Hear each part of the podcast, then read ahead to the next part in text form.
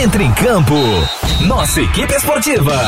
Pra bater um bolão com você. Esporte 93. Tudo sobre todos os esportes. Esporte 93. Esporte 93.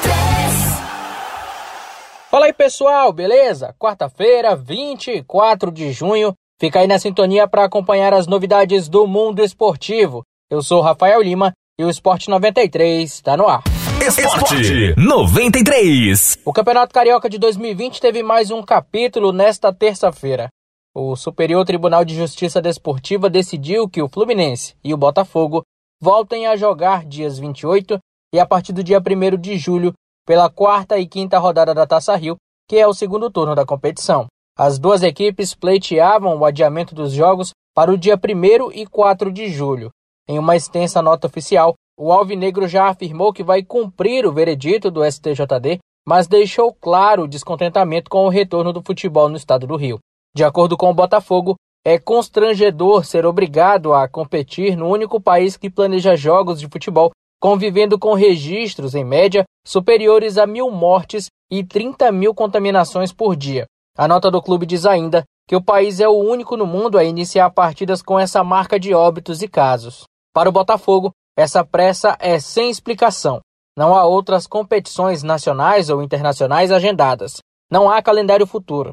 Jogar com essas marcas é falta de respeito aos mortos e seus familiares. A Federação de Futebol do Rio de Janeiro, a FERJ, já atualizou a tabela e marcou a dupla jogando neste domingo, dia 28. O Botafogo enfrenta a Cabo Friense às 11 horas da manhã no Newton Santos, enquanto o Fluminense, que também anunciou que vai jogar contra o Volta Redonda, às 19 horas no Maracanã. Já o Fluminense anunciou que vai jogar contra o Volta Redonda às 7 horas da noite no Maracanã. Mas o clube também divulgou uma nota afirmando que voltar ao futebol nesse momento é um erro. Além disso, o clube ainda tenta mudar o local da partida para o Newton Santos, já que no Maracanã foi montado um hospital de campanha que foi feito dentro das dependências do estádio para atender os pacientes da pandemia. Entretanto, se tratando aí de campeonato carioca, nada é definitivo. Esporte 93. E a situação do Cruzeiro segue piorando. Em grave crise financeira, o Clube Mineiro recebeu nesta terça-feira novas ordens finais de pagamentos relacionadas a processos que tramitam na Comissão Disciplinar da FIFA. Os valores que superam os 14 milhões de reais são referentes aos atletas Rafael Sobis e Pedro Rocha. A dívida referente a Sobis envolve uma transação do atleta para o Clube Celeste vindo do Tigres do México em 2016. O débito cobrado pelo time mexicano é referente a dois processos e apresenta o valor de pouco mais de 2 milhões de dólares, aproximadamente 12 milhões de reais, já com juros e custos adicionados.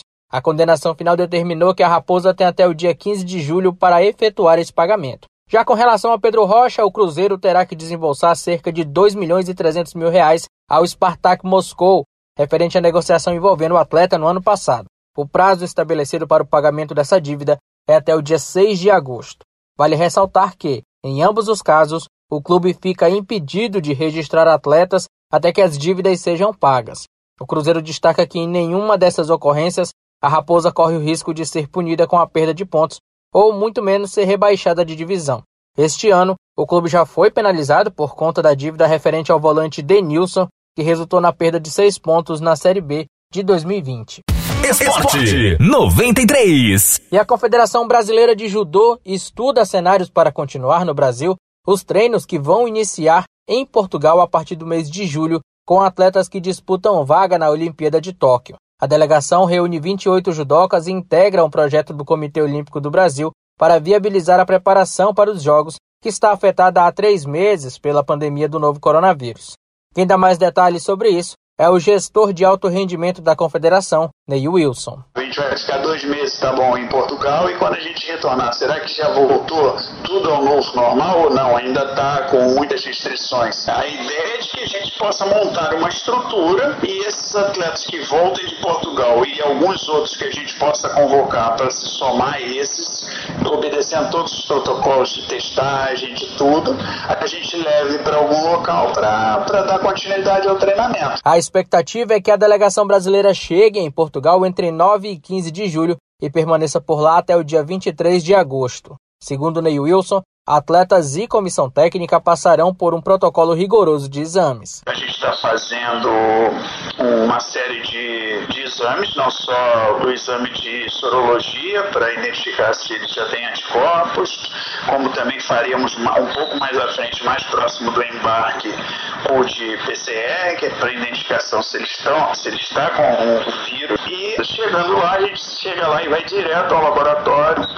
faremos um novo exame, tanto de sorologia como de PCR e permanecemos 72 horas até que tenham resultados, né? Não, não se vai ter ainda treinamentos conjuntos, ainda vão estar fazendo as refeições no quarto, ou em quartos essas questões todas. Depois de 72 horas dando tudo ok, a gente começa a trabalhar um pouco mais obedecendo sim os protocolos. A gente tem, serão dois grupos diferentes, masculino e feminino, treinando separadamente. Dentro do grupo feminino a gente tem três subgrupos, dentro do masculino a gente tem outros três subgrupos subgrupos. O tempo de inatividade de alguns convocados devido às restrições da pandemia preocupa a comissão técnica quanto ao risco de lesões. Ainda não há uma previsão de quando as competições internacionais de judô serão retomadas. A expectativa da Federação Internacional da Modalidade é que o circuito seja retomado em setembro. Por hora, a única competição assegurada é a Olimpíada, que foi adiada para o ano que vem.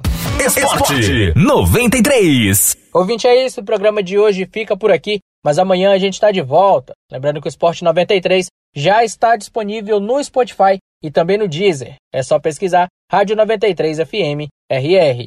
A produção deste conteúdo é da nossa central de jornalismo. Eu sou Rafael Lima para o Esporte 93. Esporte 93. A seleção da 93 entra em concentração. Mais informações esportivas amanhã